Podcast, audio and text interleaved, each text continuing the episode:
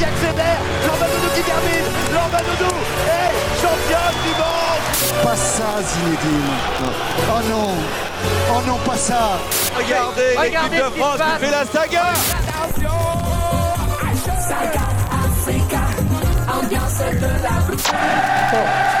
Has the power to change the world.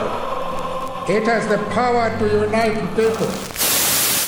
Bonjour à tous, bienvenue dans l'émission Vivons Sport sur Cause Commune. Vous pouvez nous suivre sur 93.1 FM à Paris et en Ile-de-France et partout ailleurs sur causecommune.fm.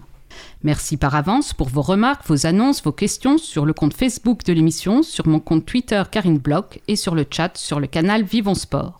Merci à Olivier Grieco pour la réalisation. Nous continuons à parler des relations internationales dans le sport. Aujourd'hui, nous allons nous interroger sur les enjeux de gouvernance au niveau mondial par rapport au sujet qui nous intéresse particulièrement à Vivons Sport, l'éthique et l'intégrité dans le sport. J'ai ainsi le plaisir de recevoir Carole Gomez, directrice de recherche à l'IRIS, l'Institut de relations internationales et stratégiques. Bonjour Carole. Bonjour.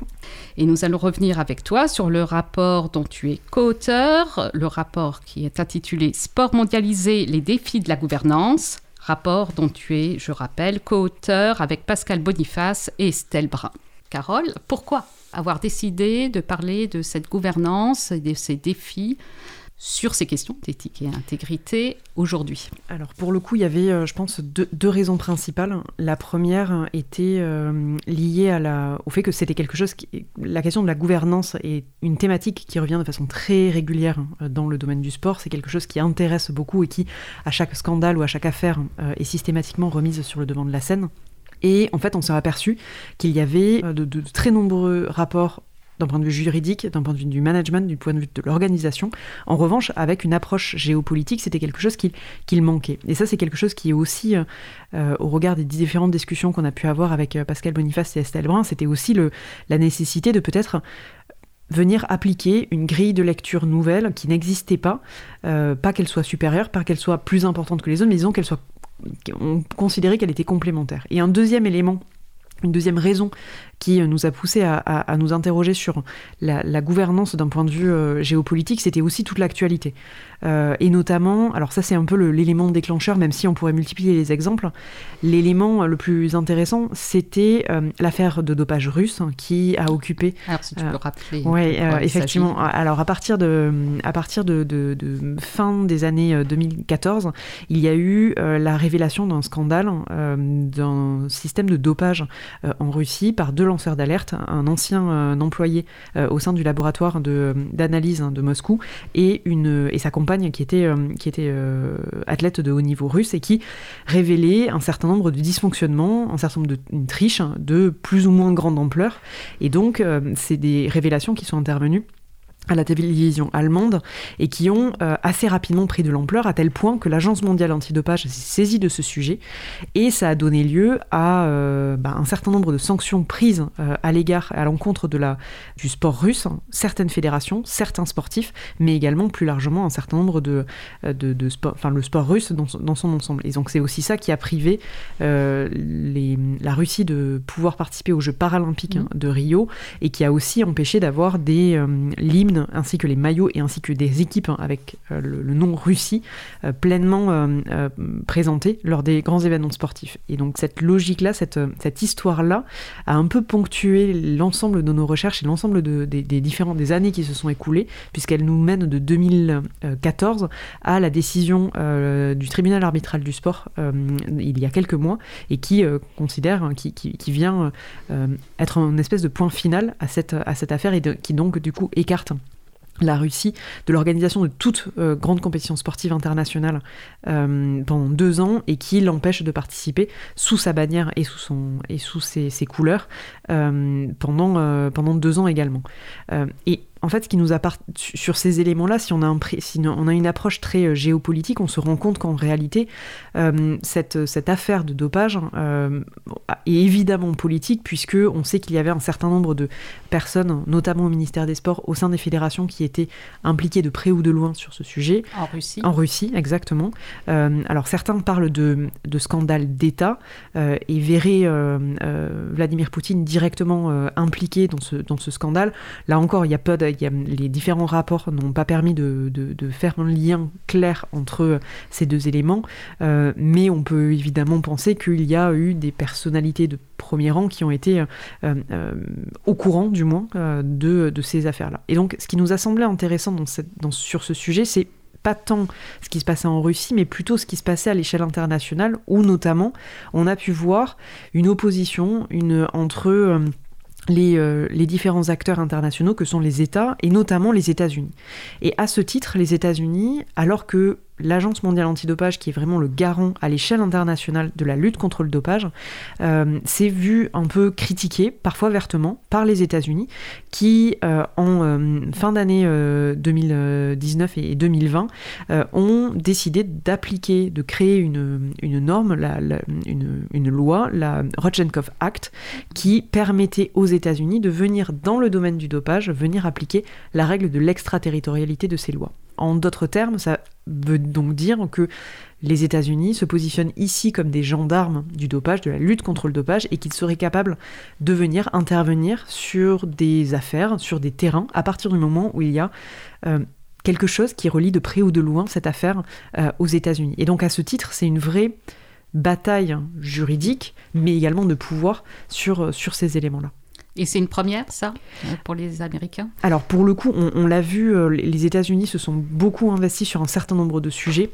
euh, avec une voix extrêmement forte hein, dans les instances, avec un, un poids considérable d'un point de vue diplomatique. Là, l'utilisation de l'extraterritorialité des lois dans le domaine du dopage me semble être, en tout cas, la première fois où c'est euh, mis en avant de façon aussi importante.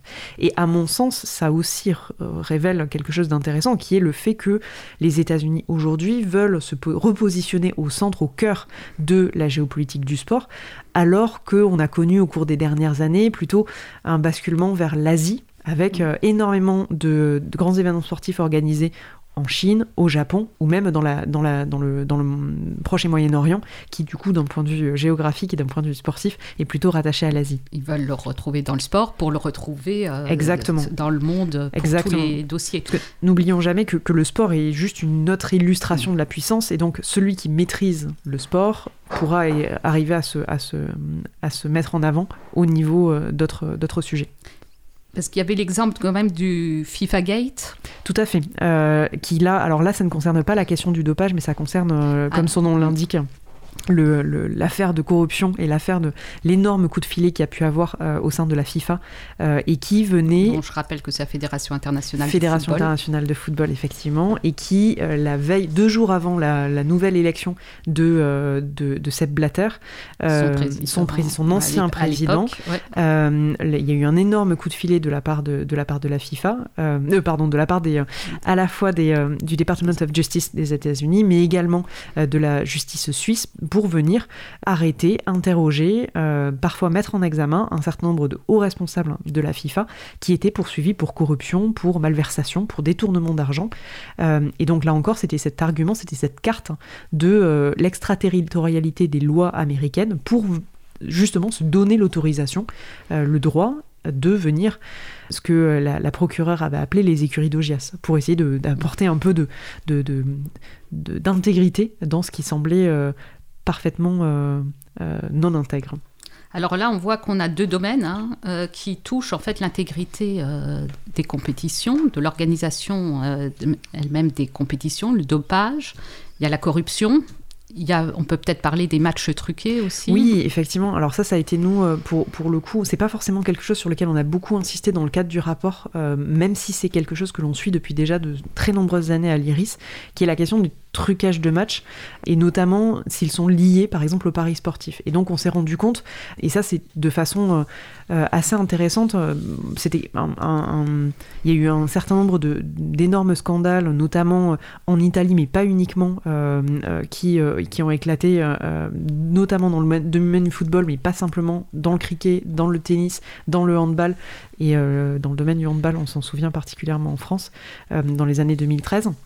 Et donc l'idée, c'était véritablement de venir un peu faire un peu un, point de situation pour savoir un peu où est-ce qu'on en était et voir que là encore, euh, il est bien d'avoir une approche juridique, mais il est aussi nécessaire d'avoir une approche euh, géopolitique pour comprendre comment est-ce que les réseaux fonctionnent et comment est-ce que sur un match de 5e division euh, de euh, handball polonais, vous pouvez avoir des recruteurs qui sont de nationalité latino-américaine, qui parient sur des sites asiatiques avec des intermédiaires qui viennent d'Afrique. Et donc c'est aussi cette dimension vraiment internationale qui nous semblait essentielle de rappeler tout simplement parce que sinon vous ne comprenez pas le fonctionnement de ces, de ces éléments-là.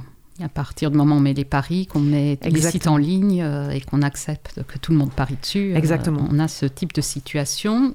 En attendant certainement un gros scandale pour que ça avance. Euh, que la lutte contre ces phénomènes avance. C'est toujours, c'est toujours le, un peu le, le, drame de la situation, c'est de savoir que la lutte contre le dopage, contre la corruption, contre les matchs truqués, ne va avancer qu'au lendemain euh, d'un énorme scandale qui va forcer les pouvoirs publics euh, à réagir. C'est exactement ce qui s'est passé dans le dopage, où on a vu qu'il y a eu une considérable avancée, notamment au lendemain de, euh, l'affaire Festina, à l'été 98, et qui avait donc permis une mobilisation sans, précédent du monde du sport, mais également du monde politique. Alors, on va prendre un autre domaine qui touche aussi à, toutes ces questions sociétales, c'est les questions de climat et d'environnement, où là, on comprend bien qu'il y a des enjeux internationaux. Alors, dans le sport, comment euh, se situent euh, les, les, fédérations et les instances? Alors là aussi, c'est quelque chose qui est intéressant, puisque, à mon sens, c'est quelque chose qui a été ressenti, perçu comme étant un vrai enjeu. Alors, de façon assez contradictoire assez tôt, euh, puisqu'on a eu des jeux verts euh, qui étaient notamment, c'était les jeux de Sydney euh, qui avaient été considérés comme étant les premiers jeux verts, les jeux de Sydney et les jeux d'Athènes, pour, pour essayer de voilà, montrer à quel point le, mouvement olympique et plus largement les grands événements sportifs suivaient les tendances du monde et s'intéressaient et vivaient au rythme des intérêts politiques, sociétaux, etc. mais en réalité, on s'est rendu compte qu'il y avait encore un certain nombre de choses qui, qui étaient nécessaires de, euh, de faire, avec notamment, euh, c'est apparu avec d'autant plus d'importance de, avec euh, le, ce qu'on a appelé les éléphants blancs. Les éléphants blancs Ça, il faut rappeler, on en a déjà parlé dans l'émission. Les, éléphants blancs, alors c'est tiré d'un mythe d'Asie du Sud-Est et qui, qui, qui, vient à dire que vous allez offrir à quelqu'un un éléphant en ivoire qui va être extrêmement beau, absolument magnifique, mais dont l'entretien va conduire à la ruine de son propriétaire. C'est un peu une malédiction qui est, est donnée euh, à ses, propriétaires, et c'est d'ailleurs ce que Vladimir Andreev, en économie du sport, euh, appelait la malédiction du, vainqueur. Et en gros, ces éléphants blancs, donc en l'occurrence, ces, installations, ces 20 infrastructures sont construites, euh, mais jusqu'à présent, ou du moins jusqu'à il y a quelques années, ces infrastructures étaient construites, mais dans une logique très court-termiste euh, pour accueillir pendant 15 jours, 3 semaines, 1 mois, 1 mois et demi des compétitions sportives internationales avec potentiellement 60 ou 80 000 spectateurs, mais sans penser à l'après et donc sans avoir une réflexion sur comment est-ce que ces infrastructures vont pouvoir être réutilisées, rendues à la population, euh, être vivre tout simplement au cœur de la ville et au cœur du, de, la, de, de la cité. Et donc à ce titre, les, exemples, alors les, malheureusement on pourrait les multiplier, on a eu euh, les, mauvais exemples. les mauvais exemples, hein, exactement, euh, qu'on pourrait citer, il y en a eu à Athènes, il y en a eu à Sarajevo, il y en a eu à Pékin, euh, mais celui qui me semble le plus peut-être le plus révélateur, c'est celui de, la, d'un stade de football qui a été construit euh, pour la Coupe du Monde masculine de football en 2014 au Brésil, à Manaus, qui est donc en plein, d'un point de vue géographique, c'est vraiment en plein milieu de la forêt euh, amazonienne. Et en fait, il n'y a pas de club de euh, première division ou de deuxième division qui, existe dans cette ville-là. Donc ça veut dire que vous avez un stade superbe, construit en 2014, neuf, euh, mais qui ne va pas pouvoir euh, être utilisé tous les week-ends ou tous les deux week-ends, et dont le, bassin de population ne va pas pouvoir non plus venir le, euh, l'utiliser et donc quelque part le rentabiliser sur le long terme. Et donc il y a une vraie aujourd'hui préoccupation euh, de ce sujet-là, sans compter qu'il y a de plus en plus de critiques faites contre les euh, fédérations sportives internationales, mais plus largement même contre certains clubs, pour dire que c'est la politique doit changer. Et donc, euh, il y a beaucoup de clubs, de fédérations qui s'affichent aujourd'hui sur la question de la responsabilité euh, euh, sociétale et environnementale, mais la question environnementale n'est pour l'instant pas complètement traitée. C'est un travail en cours, et c'est aussi ça qui est intéressant de, de noter, de voir un peu comment est-ce que les choses vont pouvoir évoluer. Et à ce titre, il y a de plus en plus de recherches sur le sujet. Euh, qui essaye de lier changement climatique et sport, puisqu'il y a eu un certain nombre de rapports qui ont été publiés au cours des dernières années et qui montrent que le changement climatique va avoir des conséquences sur le sport. Il va y avoir des terrains, des villes qui ne pourront plus accueillir de compétition, euh, il va y avoir des euh, terrains potentiellement qui disparaîtront en raison de la sécheresse, en raison des inondations, etc. Et donc, ben, quelque part, le sport fait partie intégrante de la société, de la politique, et donc si le changement climatique, et on sait qu'il est en marche, euh, et le réchauffement climatique plus exactement, forcément, il va y avoir des conséquences sur le, sur le terrain. Alors, euh, du coup, toutes les compétitions internationales essayent de mettre en avant ce qu'elles font par rapport à l'environnement, comme le fait Paris 2024, mais il y a un vieux serpent de mer, c'est celui d'avoir, euh, par exemple, des Jeux olympiques sur plein de territoires au lieu de tout concentrer sur un même. Exactement. Et ça, j'ai l'impression qu'on en parle, on en reparle. Et... Mais ça, c'était un. Alors, en termes de gouvernance, ça, ce serait intéressant. Alors, complètement. Et, même, c'était intéressant. J'avais assisté il y a quelques années à un symposium, justement, sur les, les Jeux Olympiques d'hiver, euh, qui, on le sait, sont très coûteux en termes d'organisation, mmh. d'infrastructures, encore, plus que les, que les Jeux d'été, par exemple. Et euh, il y avait un chercheur qui avait modélisé, euh, au regard du, du, du, cahier de, des charges du CIO, qui, en fonction des euh, installations, des hébergements, des infrastructures, euh, il avait calculé qu'il y avait à peine une dizaine de villes qui étaient susceptibles à l'échelle mondiale de pouvoir accueillir ces grands événements sportifs. Et évidemment, c'était des villes qui avaient déjà accueilli des grands événements sportifs et donc ils ne voyaient pas, dont on ne pouvait pas forcément voir l'intérêt de les réaccueillir.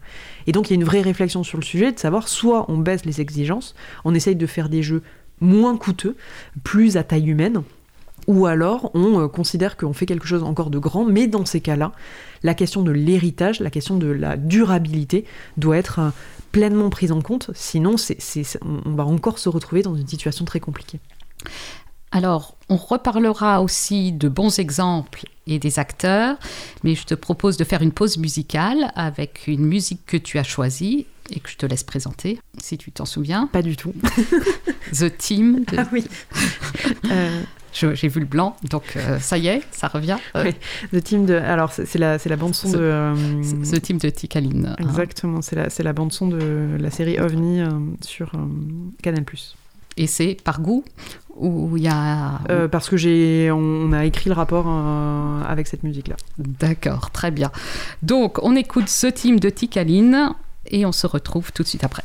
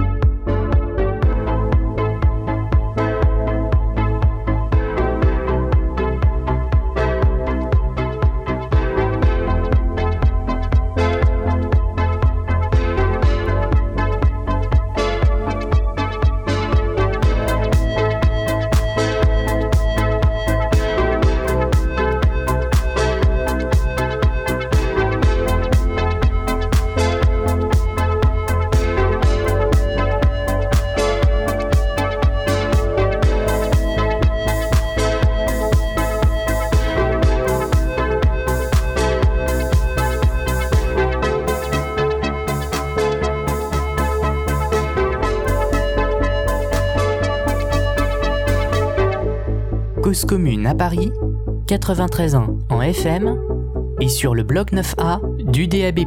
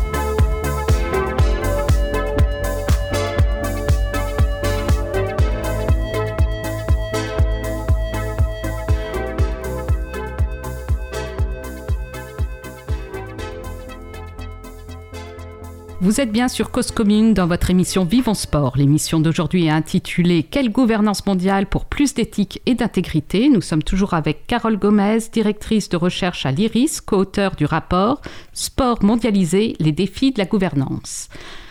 Alors, on a parlé de ce qui fâchait. Est-ce qu'il y a des choses qui bougent et dans le bon sens pour toi? Oh bah oui, heureusement, sinon ce serait quand même assez, euh, déprimant. Euh, il y a un certain nombre de... Si, je reviens sur la question de, l'intégrité, euh, il y a, il me semble, une mobilisation importante d'un certain nombre d'acteurs aujourd'hui. il est d'ailleurs intéressant de, de voir qu'il y a une diversité euh, des acteurs. Euh, au début, il y avait uniquement les fédérations. Mais avant de partir sur les acteurs, euh, parce que là, il y a des choses intéressantes par rapport aux acteurs, il y a une partie dont on n'a pas parlé sur le plan sociétal, c'est quand même l'égalité femmes-hommes et l'inclusion, etc. Et j'aimerais quand même qu'on les aborde rapidement avant de parler des acteurs, si tu veux bien. Parfait. Donc, sur ces questions et d'inclusion, de violence sexuelle, d'égalité femmes-hommes, est-ce qu'il y a des bonnes choses, des moins bonnes, euh, des choses à tirer? Oh ben, la route est encore longue, mais disons qu'il y a un certain nombre d'avancées qui sont, euh, notables. Euh, là, dans le cadre du rapport, on s'était notamment intéressé à la féminisation, notamment au sein des fédérations sportives internationales, et on avait pris un certain nombre d'exemples. je pourrais en citer trois. Celui du Comité international olympique, qui notamment au cours des dernières semaines, des derniers mois, euh, euh, avait communiqué largement sur le sujet, notamment à la suite d'une sortie de l'ancien président du euh, comité d'organisation des Jeux de Tokyo 2020, mmh. qui s'était particulièrement illustré pour le sexisme de ses propos, qui s'était fait donc fait, qui avait démissionné, qui avait été remplacé, et le CIO avait de façon assez opportune communiquer sur le sujet et sur le fait qu'il y avait euh, énormément d'efforts qui avaient été réalisés au cours des dernières années à la fois au sein des instances, mais également euh, au sein des, euh, des sportives et des sportifs, de l'égalité entre les, entre les sportifs et sportives sur les épreuves. Et pour le coup, ça c'est quelque chose qui effectivement doit être souligné. En l'espace d'une dizaine, quinzaine, vingtaine d'années, des efforts considérables ont été réalisés. Il y a plus d'avancées de, qui ont été faites au cours de ces années-là que pendant presque un siècle et depuis là le retour des Jeux Olympiques. On partait de loin. Oui, on partait de très loin, donc c'était pas compliqué de faire euh, mieux, on est d'accord. Mais là encore, mm. ça a été, il y a eu vraiment une accélération, il y a vraiment une, une prise de conscience au cours des dernières années, des 20 dernières années, qui a fait qu'on est passé euh, sur le plan des sportifs et de sportives de euh, à peu près 20% de sportives, 30% de sportives à presque l'égalité entre les hommes et les femmes pour les Jeux de Pékin, pardon, pour les Jeux de, de, Tokyo. en 2000, donc dans quelques dans quelques semaines. Euh, on rappelle que les Tokyo 2020, c'est 2020, ce sera en 2021. exactement. On espère, en tout on cas. espère. Mm. Euh, et logiquement, le 50-50 devrait être atteint euh, dans, pour les Jeux Olympiques et Paralympiques de, de, de, Paris. Même si, et c'est aussi ça qui me ça c'est mon côté un peu, un peu taquin, euh, le communiqué du, comité du, CIO était intéressant, même si euh, il avait sans doute tendance à être peut-être un peu trop enthousiaste, puisque si effectivement des énormes efforts ont été euh, réalisés et des succès ont été remportés sur le terrain, il n'en reste pas moins que sur les Jeux olympiques d'été, le tableau dressé est relativement bon.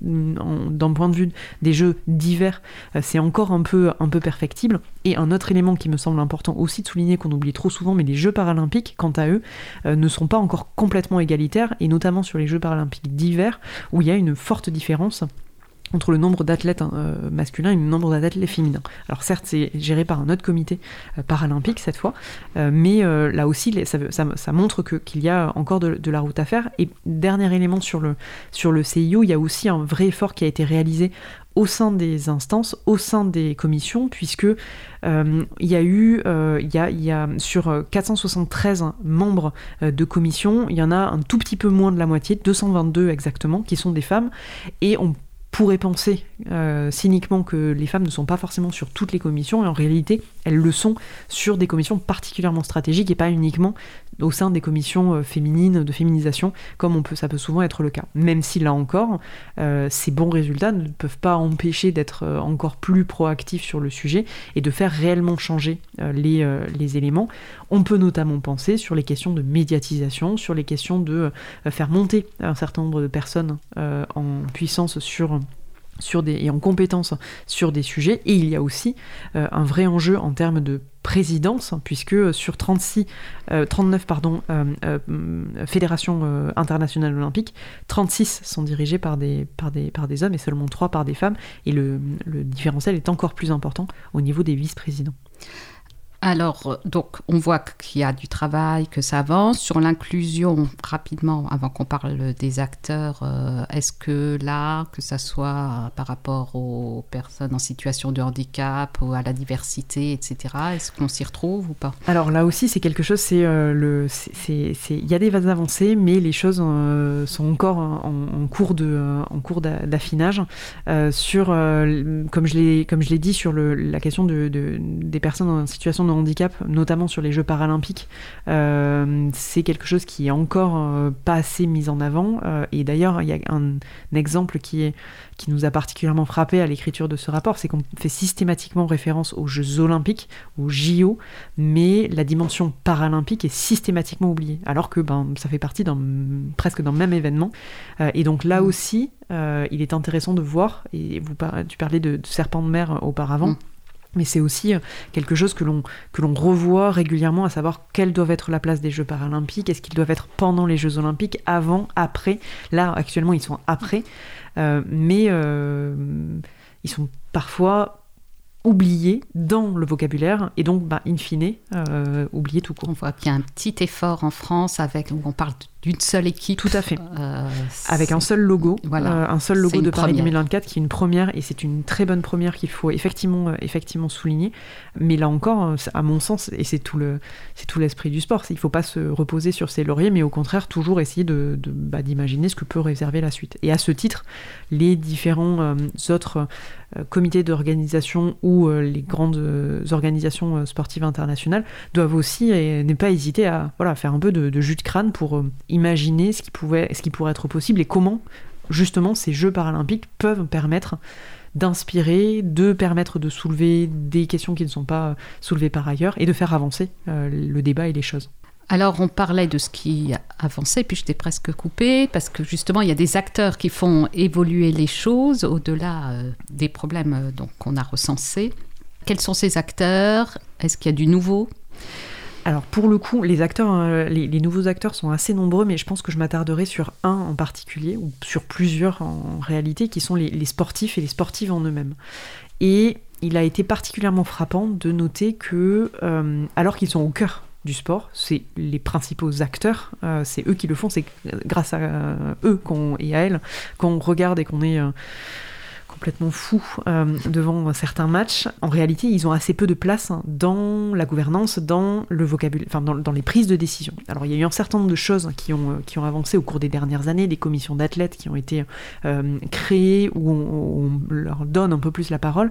Mais ce qui nous a semblé particulièrement intéressant aujourd'hui, notamment dans cette question de gouvernance, c'était de, de voir comment est-ce que ces athlètes-là, ces sportifs-là et sportives-là euh, pouvaient euh, prendre la parole sur un certain nombre de sujets de société. Et à ce titre, euh, la, mobilisation et le militantisme des, sportifs et sportives nous a paru vraiment intéressant.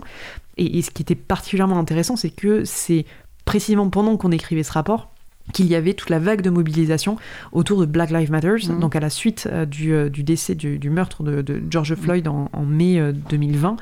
On a vu des équipes de NBA, des équipes de WNBA, des équipes de soccer, euh, de baseball, euh, de tennis de aussi. tennis euh, également, euh, se mobiliser très largement. D'abord aux États-Unis, parce que aussi ça se passait aux États-Unis, mais aussi c'est quelque chose qui s'est très largement répandu.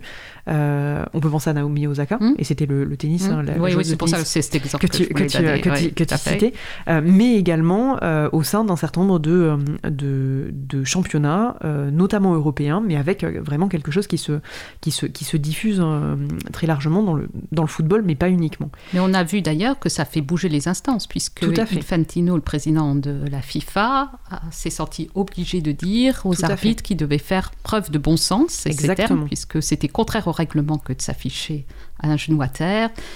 Donc on a vu que les sportifs finalement étaient arrivés à une première petite victoire. Exactement. Et, et, enfin, pour le coup, là encore, on peut, on peut considérer que c'est anecdotique, mais en réalité, ça ne l'est pas, puisque euh, ça a été quelque chose qui a été diffusé, regardé, partagé sur les réseaux sociaux à des centaines de millions Mm. de fois euh, et qui ont permis de véritablement euh, mobiliser. Alors que si on part du principe, enfin si on, si on revient sur l'origine de Black Lives Matter, ça fait quand même un certain nombre d'années que c'est un hashtag, que c'est une mobilisation, un mouvement qui existe, mais qui n'était pas forcé, qui n'avait pas, n'était pas aussi connu. Et là, avec cette mobilisation des sportifs, et surtout avec la possibilité de ces sportifs de s'exprimer, il y a une vraie caisse de résonance.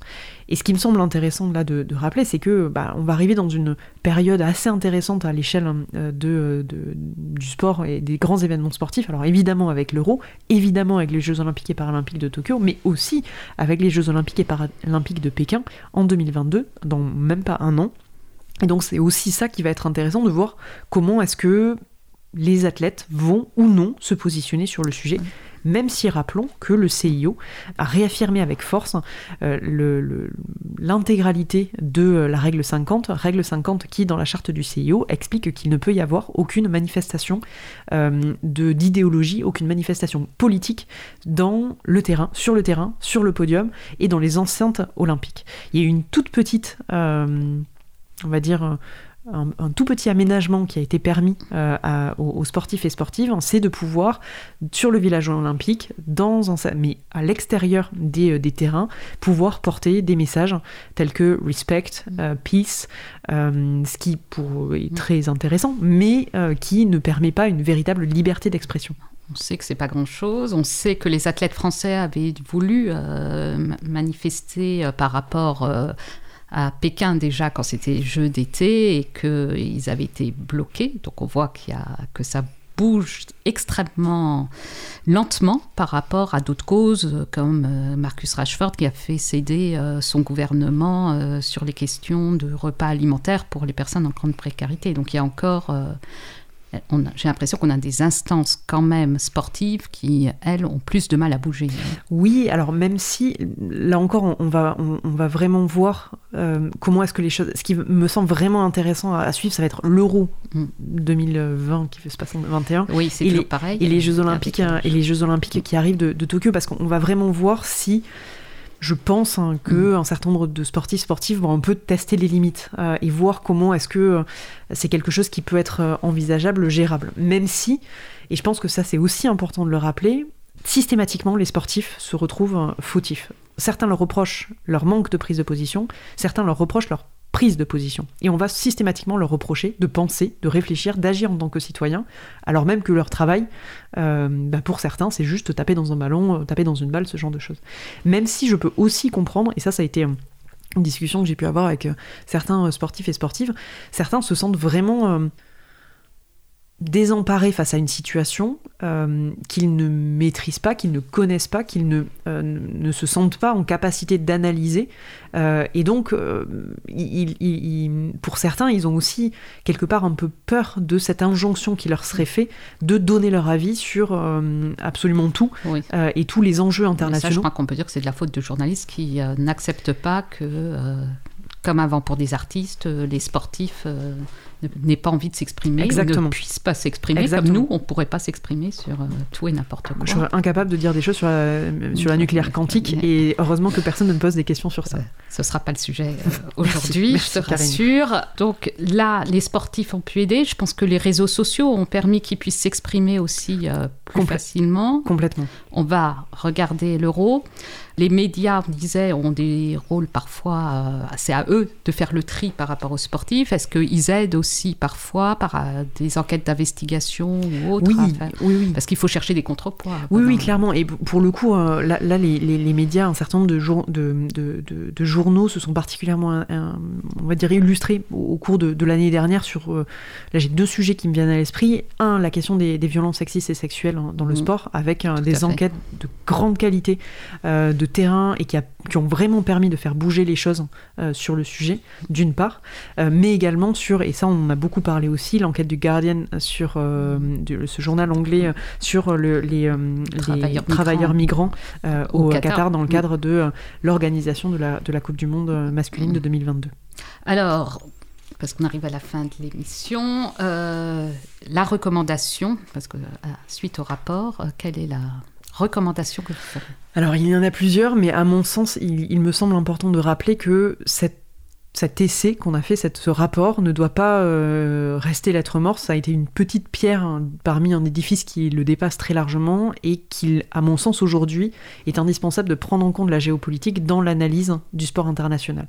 Au regard de tous les éléments qu'on a pu donner, euh, une analyse euh, économique, sociologique, historique, en termes de management, est extrêmement intéressante, mais à mon sens, les enjeux aujourd'hui présents dans le sport, en termes de géopolitique, en termes de diplomatie sportive, en, termes- d'intégrité, euh, méritent d'avoir aussi un prisme géopolitique euh, qui doit être traité tel quel.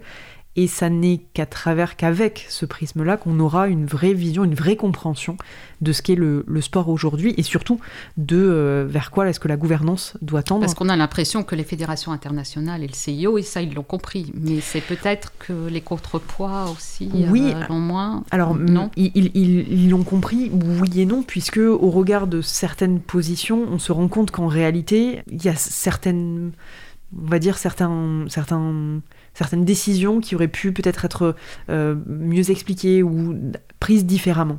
Et, et là aussi, euh, si, si je repars sur la- sur la- sur l'histoire du euh, du dopage et du Rodchenkov Act, ça, ça montre aussi à quel point l'Agence mondiale antidopage s'est sentie Mm. complètement dépassée par une situation et n'a pas su- exactement Le dessus. exactement Très bien, merci Carole. Ben, on suivra euh, si ça bouge. euh, tu viendras nous, le- Avec plaisir. nous l'expliquer. Merci à Olivier Grieco pour la réalisation. La semaine prochaine, nous continuerons à parler de la recherche de l'éthique et de l'intégrité en 2021. Nous le ferons avec un acteur qui cherche à mettre une grosse pierre à l'édifice dans ce cadre au niveau national. Un an pile après qu'il est divulgué dans notre antenne un appel citoyen signé par des candidats aux élections des fédérations sportives, Johan Penel nous dira où en sont ses candidats et ses projets. Il a été élu en décembre dernier président de la Fédération française de badminton. Nous verrons avec lui si les sujets défendus dans cet appel ont marqué la campagne, comment l'on passe de la parole aux actes, les freins éventuels rencontrés, les leviers aussi, et la recherche d'équilibre entre performance sportive et performance sociale. Nous retrouverons également Margot Bongrand pour une chronique.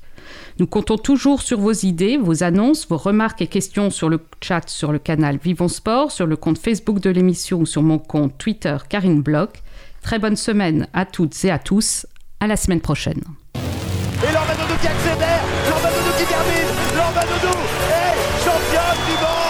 Pas ça, Zinedine. Oh non. Oh non, pas ça.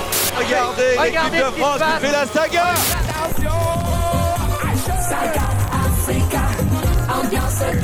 Sport oh. has the power to change the world. It has the power to unite people.